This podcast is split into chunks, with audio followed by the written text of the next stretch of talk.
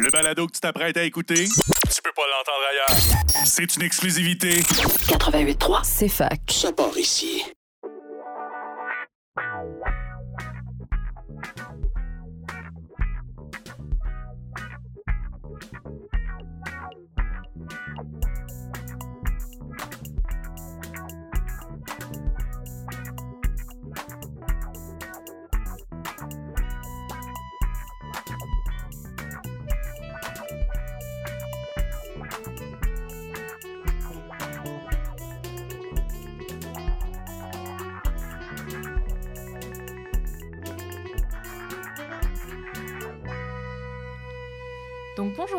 Bienvenue pour ce 23e épisode de La tête à Papineau, le podcast de Bistro Brain. On espère que vous êtes heureux de euh, nous retrouver ce soir malgré euh, la fraîcheur, on va dire, de ces derniers jours.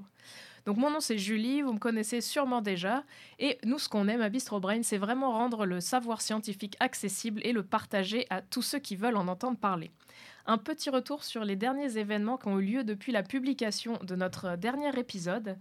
Il y a eu donc le 11 janvier lutte sociale d'hier et d'aujourd'hui qui, comme on l'avait dit, je pense au dernier épisode, a eu énormément de succès avec 95 personnes au Bokeh Bière. Merci pour ça. Le 17 janvier, on a également eu Miroir, Miroir, les biais cognitifs et l'estime de soi à Montréal. 64 personnes. Encore un très bel achalandage pour un événement à Montréal. Le 19 janvier, on a eu également une formation d'initiation à la vulgarisation scientifique en collaboration avec la FEUS.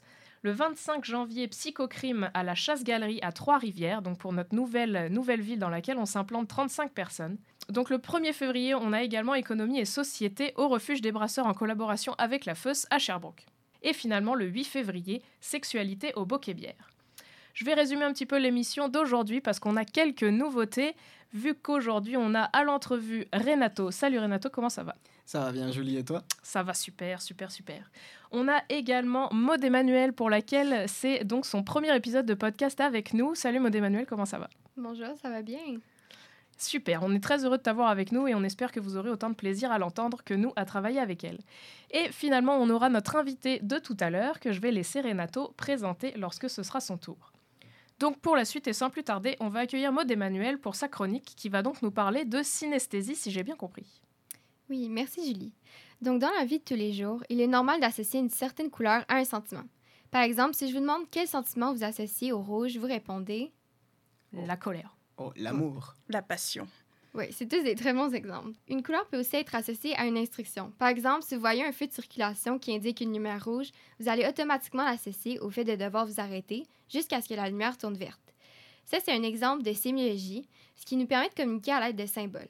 Par contre, pour certaines personnes, l'association des couleurs peut aller bien au-delà de la sémiologie. Pour ces dernières, les couleurs peuvent aller jusqu'à produire un son et les sons peuvent être associés à un goût. C'est entre autres le cas du peintre Van Gogh qui évoquait qu'il avait une, une ouïe colorée et qui pouvait ainsi traduire les sons en couleurs. Ça peut paraître un peu fou, mais c'est une condition qui est supportée scientifiquement. Ce phénomène co- cognitif s'appelle la synesthésie et c'est de celui-ci dont je vais euh, vous parler aujourd'hui. Super, mais du coup, est-ce que tu peux nous expliquer un peu davantage qu'est-ce que c'est en détail la synesthésie finalement? Oui, moi, je n'ai pas compris, là. Donc, la synesthésie, c'est l'association d'au moins deux sens différents par le cerveau. Concrètement, une personne atteinte de la synesthésie, qu'on appelle d'ailleurs un synesthète, associe deux ou plusieurs sens à partir d'une seule stimulation sensorielle. C'est pourquoi une synesthète pourrait entre autres entendre les couleurs et même voir les sons. Puis elle pourrait aussi goûter la musique. Que ce soit un avantage ou un inconvénient, on peut reconnaître que la synesthésie agit comme un sixième sens et parfois même comme un don. La synesthésie pourrait entre autres favoriser la créativité, ce qui se traduit entre autres par la surreprésentation des artistes parmi les synesthètes. Même si dans plusieurs cas, la synesthésie peut être considérée comme un don, ça peut parfois être contraignant. Par exemple, lorsque je faisais euh, ma recherche pour cette chronique, je suis tombée sur une petite fille synesthète qui disait que le chandail de sa mère lui faisait peur. Donc, ce qu'elle voulait dire, c'est que euh, la couleur rouge du chandail de sa mère faisait un bruit bizarre qui l'épeurait. Donc, la petite fille associait euh, le rouge à un bruit qui lui faisait peur. Et ça, c'est une façon de démontrer que la synesthésie peut agir comme un inconvénient dans la vie des gens. Mais justement, est-ce que c'est quelque chose de, commun? Est-ce que tu as des statistiques par rapport à la synesthésie dans, dans la population? Euh, oui, mais c'est plutôt difficile à déterminer. Les chercheurs estiment que de 1 à 4% de la population est synesthète, mais il se pourrait que plus de 20% de la population soit synesthète. Beaucoup ignorent leurs conditions, puisque la seule chose qu'ils connaissent, c'est leur propre réalité sensorielle. Pour identifier la synesthésie, il est possible de procéder à des tests neurologiques. Et est-ce que c'est quelque chose qui peut s'acquérir avec le temps, mettons comme euh, bah, je sais pas, il y a d'autres sens qu'on peut développer, par exemple l'ouïe pour la musique, ou on peut apprendre à chanter juste, par exemple. Est-ce que la, la synesthésie aussi, c'est des choses qui peuvent se développer, ou est-ce qu'on est avec cette condition-là? En fait, les chercheurs, les chercheurs disent que la majorité des gens naissent synesthètes, mais qu'il est tout de même possible de le devenir à l'âge adulte. Il y a des gens qui le deviennent, par exemple, après avoir subi une commotion cérébrale, un accident vasculaire cérébral ou un autre traumatisme psychologique. Il y a même certaines drogues comme les champignons magiques, l'ecstasy ou le LSD qui peuvent déclencher la synesthésie, mais de façon temporaire. Ouais, effectivement, on voit bien, je trouve, euh, quand tu parles de drogue, là, un peu les images qu'on peut voir dans les films, là, où les, les formes sont complètement distordues, où il y a des couleurs un peu, un peu bizarres. Ça, ça fit pas mal avec ce que tu dis. Et tu parlais un peu plus tôt que les couleurs pouvaient être associées justement au son et donc à, à l'ouïe par rapport à l'audition. Est-ce que c'est possible qu'il y ait d'autres sens qui soient associés les uns avec les autres, ou c'est juste ces deux-là? Oui, en fait, il y a différentes formes euh, de synesthésie. Puis l'expérience de la synesthésie, c'est différent euh, d'une personne à l'autre. Les études répertorient d'ailleurs de 60 à 10 types de synesthésie différentes, mais il y en a seulement trois types qui ont été identifiés par les chercheurs. Premièrement, euh, il y a la euh, chroméosthésie qui affecte entre autres les artistes et les musiciens et qui leur donne une audition colorée, comme Van Gogh que j'ai mentionné plus tôt. Puis il y a deuxièmement la synesthésie graphème-couleur, aussi appelée synesthésie de personnification, qui décrit le fait que des couleurs sont associées aux chiffres, aux lettres ou aux jours de la semaine et qui peut même aller jusqu'à associer une personnalité à des concepts. Par exemple, pour un synesthète, le chiffre 3 pourrait automatiquement être associé à la couleur rouge et pourrait avoir un caractère assez sévère. Donc, je ne sais pas pour vous, mais pour ma part, quand je vois un chiffre, ça reste un chiffre, mais pour les synesthètes, ça prend une dimension plus grande. Euh, puis, finalement, il y a aussi la synesthésie des séquences spatialisées. Par exemple, lorsqu'une personne non synesthète récite une séquence de chiffres, il imagine normalement une succession, alors que la suc- succession d'un synesthète prend une dimension spatiale. Les chiffres de 1 à 100, par exemple, pourraient donc être représentés sous une forme de cercle en trois dimensions. C'est vraiment, vraiment original. C'est une façon de, de voir le monde qui doit quand même être assez différente. Et ce qu'on sait peut-être plus, euh, plus spécifiquement dans le cerveau de, de ces personnes-là, qu'est-ce qui se passe? En fait, c'est un phénomène qui est assez étrange et fascinant, puis c'est encore vraiment méconnu par les chercheurs. Puis euh, les chercheurs ont surtout de la difficulté à s'entendre sur la cause de la synesthésie.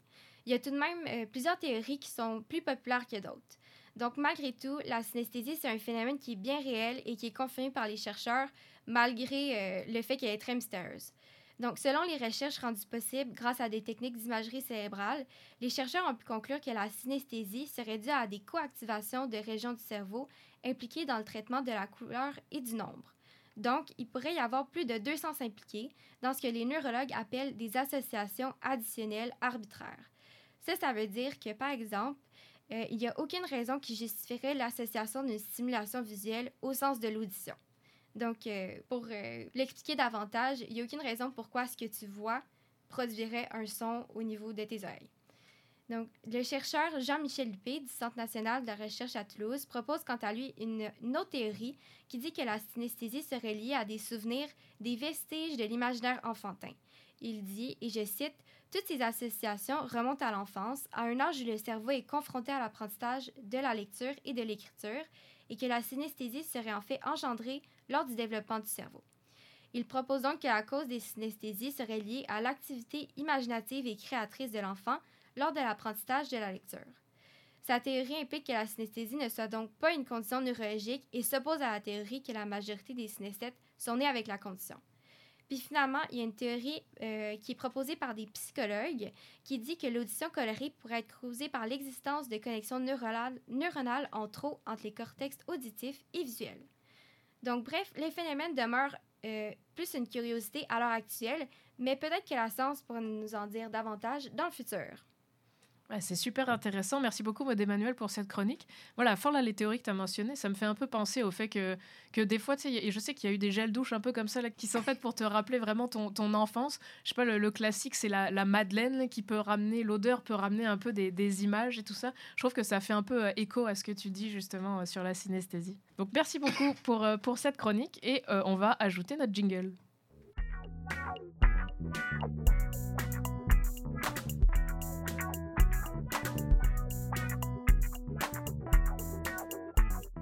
Nous voilà donc de retour pour la deuxième partie de notre épisode qui va donc prendre forme sous euh, l'entrevue d'aujourd'hui. Renato, je vais te laisser la parole. Merci beaucoup, Julie. Donc, euh, bienvenue à tous pour l'entrevue. J'ai ici en face de moi Aurélien Michaud. Donc, euh, bienvenue Aurélien Michaud, comment tu vas? Merci, euh, bien, merci de m'avoir euh, invité. Je vais très bien, merci. Et, et toi, Renato? Oh, je vais des merveilles, très content d'être ici. Donc, pour que vous sachiez avant qu'on se lance, j'ai vu un petit peu sur ton histoire euh, et il faut dire que s'il y a quelqu'un qui est signe de persévérance, c'est un peu notre Aurélien Michaud. Parce que, alors, bon, c'est toi qui vas nous raconter toute cette histoire, mais illumine-nous. Illumine-nous. Qu'est-ce que tu fais? Qu'est-ce que tu travailles? En quoi tu travailles? Euh, Actuellement, je travaille sur les riborégulateurs. On appelle ça euh, riboswitch en anglais, ou peut-être que vous connaissez mieux sous ce nom-là. Ce sont des, euh, des structures d'ARN.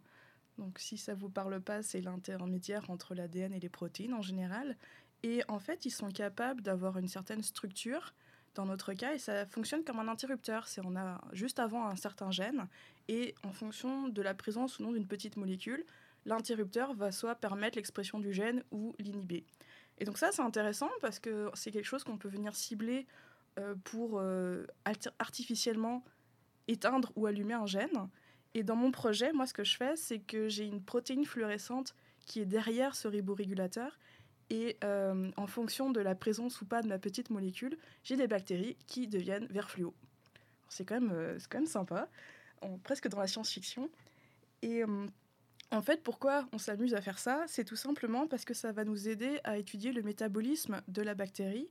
Dans mon cas, en fait, on va placer ce système de détection, parce qu'au final, c'est ça que, que c'est, dans plein de mutants de notre bactérie.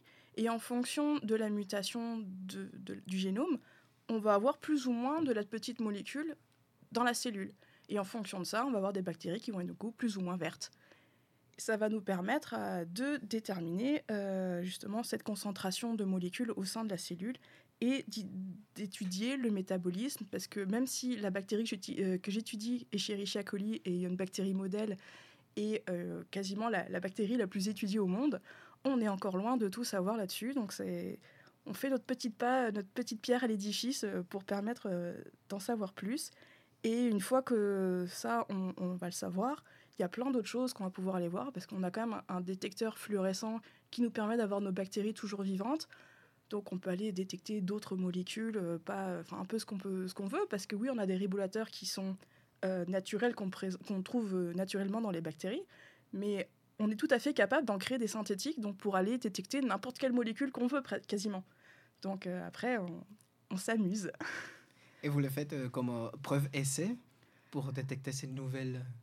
Pour le moment, moi, je suis sur le, le preuve de concept. En fait, on est en train de dé- on développe simplement la technique. Donc, on fait ça avec des riboateurs qu'on connaît déjà, donc avec des molécules qu'on connaît déjà pour voir est-ce que ça fonctionne déjà dans un premier temps et euh, voir le métabolisme qu'on connaît. Mais c'est sûr que à terme, c'est quelque chose qu'on pourrait envisager d'aller voir des, des- molécules qui sont, je sais pas, pourquoi pas des polluants, des médicaments ou autres, et euh, aller voir euh, ce que ça donne dans le génome directement. Ok, donc si j'ai bien compris, tu es en train de me dire que si je rentre dans ton laboratoire en ce moment, est-ce que ça serait comme une espèce de, de image d'étoile Il y aura des choses qui sont fluorescentes par ici et des choses qui sont fluorescentes par là-bas Alors non, parce que c'est pas de la fluorescence visible à l'œil nu malheureusement. Oh non Donc c'est pas, on, on Je pas peux pas le une mettre sur moi juste avec des bactéries et dire oh, non. Alors bah, déjà nos bactéries sont pas pathogènes, donc c'est déjà bien, mais euh, non, on n'est pas dans une discothèque avec des lumières qui flashent, ce serait trop rigolo.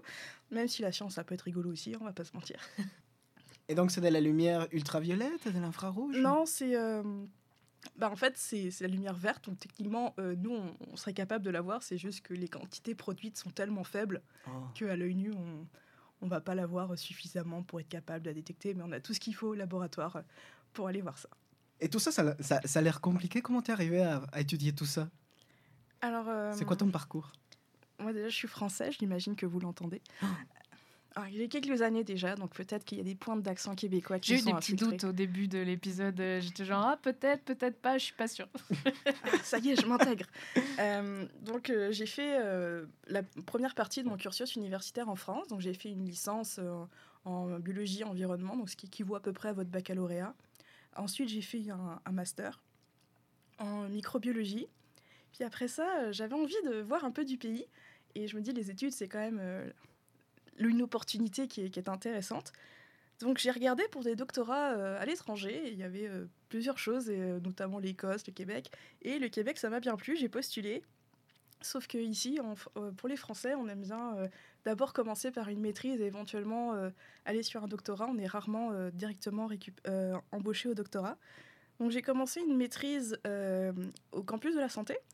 Donc c'était aussi sur les riborégulateurs, mais chez une bactérie pathogène, Clostridium difficile, qui est une bactérie qui est notamment un problème dans les hôpitaux, parce qu'on va avoir des, infections opportunistes, euh, c'est assez mortel.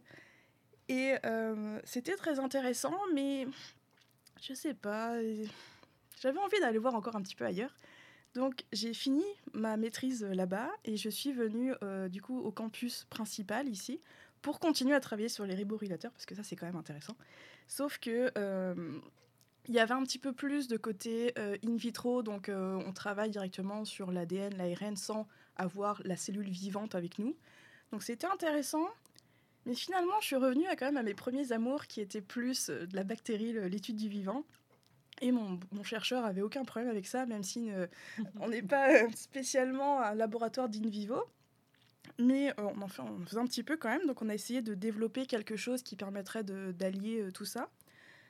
Donc euh, c'est comme ça, on a fait plusieurs projets. J'avais un premier projet qui n'a pas abouti très loin parce que au final, on s'est rendu compte assez vite que ça allait pas marcher. Donc au lieu de continuer aveuglément et de se prendre un mur, on s'est dit bon bah on va réorienter avant que ça arrive.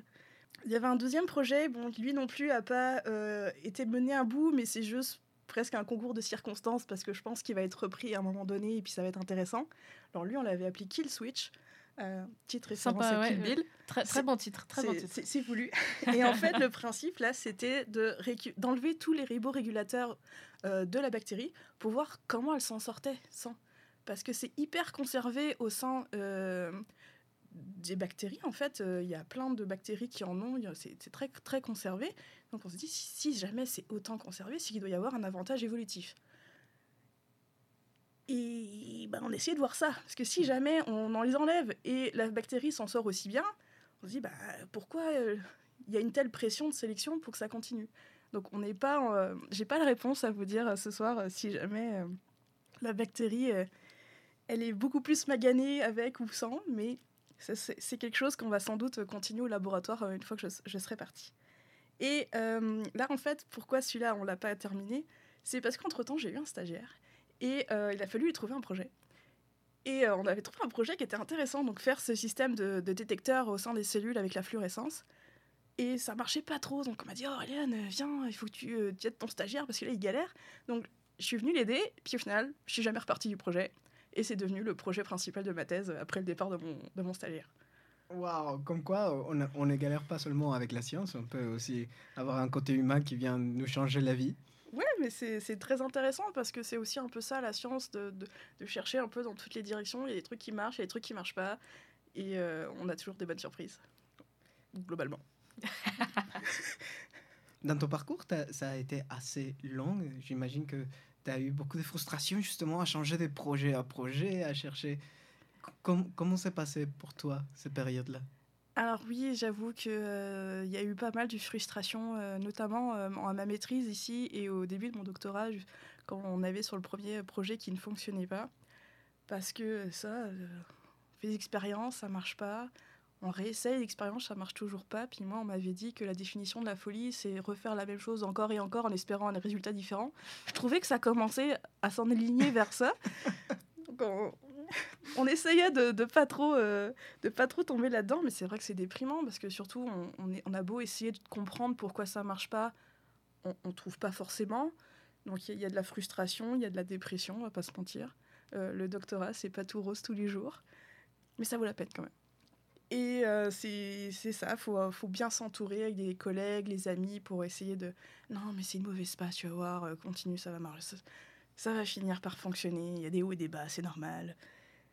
Mais euh, c'est pas toujours facile. On se dit, mais pourquoi on s'embarquait là- là-dedans euh, régulièrement? Et puis, il faut garder euh, en ligne de mire euh, le pourquoi on s'est engagé là-dedans, qu'on aime la science, on aime la recherche.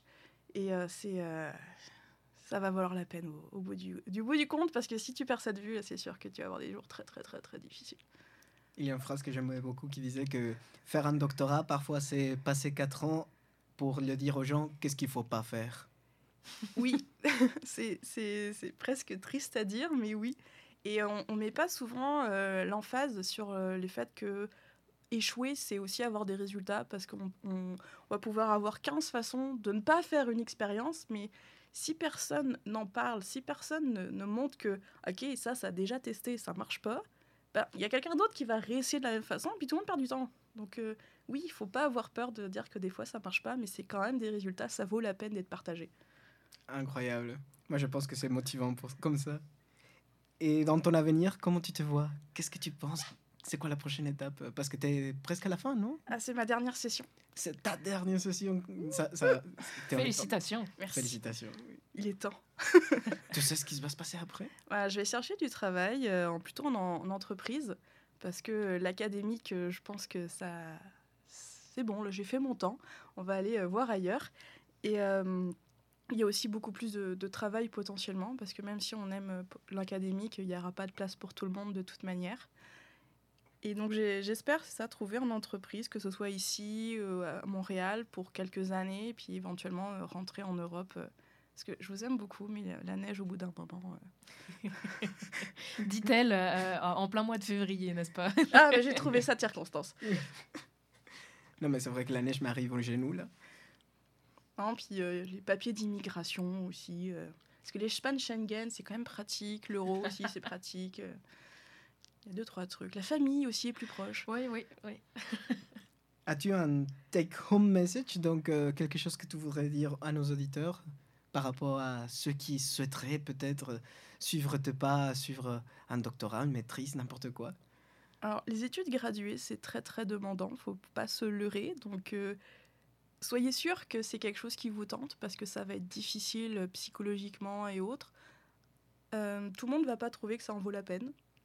Mais si vous, êtes motivé, vous aimez ça, je pense que c'est une belle aventure parce qu'une fois que vous avez euh, passé un doctorat, la résilience, c'est quelque chose que vous avez une bonne idée de, comment ça marche.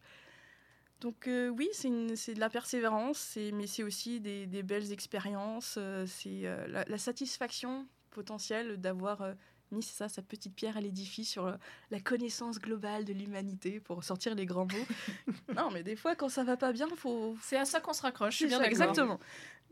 Donc c'est ça, ça, ça sera difficile, mais ça vaut la peine. Merci Auréliane. Donc euh, je pense qu'on Merci arrive. à vous. Je pense qu'on arrive bientôt à la fin. Il me faut juste une question. Ah, tu ne t'es pas sauvé de moi encore. Il faut la question qu'on pose à tout le monde, et c'est pour toi. Oh. Donc très personnel. Pour toi, Zut. quelle place devrait avoir la vulgarisation dans notre société? Ah, je pense qu'une place plus importante que ce qu'elle n'a aujourd'hui, euh, parce que je, je participe régulièrement à, à des, euh, à des événements de vulgarisation. euh, J'ai fait ma thèse en 180 secondes, par exemple. Je, fais des, des, des je participe à des séminaires, je fais des présentations par poster et tout ça. Et on se rend compte que, mine de rien, il y a encore beaucoup de gens pour qui la science et la biologie, parce que dans mon cas, je parle de biologie, c'est assez vague. Et c'est dommage parce que on a tellement de scientifiques euh, à l'université ou ailleurs qui font du très bon boulot et les gens sont pas au courant de ce qu'on fait et c'est dommage. Surtout qu'on a bien vu avec la pandémie, la désinformation sur la science, c'est un gros, gros, gros problème. Donc il faudrait que, à mon sens, il y ait plus de, scientifiques qui prennent le pas, qui essayent de parler de leur science pour que ce soit euh, plus accessible, parce que c'est intéressant, et aussi parce que éventuellement, ça pourrait nous amener plus de financement par le gouvernement. Ah, c'est toujours l'éternelle bataille. Ah bah oui.